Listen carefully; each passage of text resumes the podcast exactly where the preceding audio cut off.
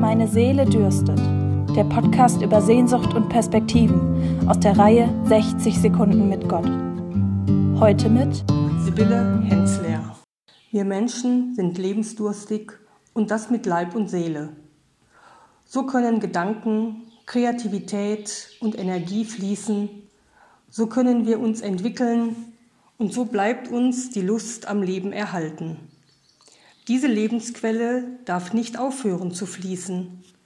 Sie macht uns immer wieder neu und frisch. Sie gibt uns Kraft zum Glauben und zum Leben. Durch meine Taufe bin ich in Gottes Quellenbereich gelangt. An dieser Quelle kann ich mich ausruhen, kann ich entspannen. Hier kann ich mir alles von der Seele reden. Gott hört mir zu. Er macht mir Mut. Er gibt mir gute Gedanken und Ideen und schenkt mir neue Lebenskraft.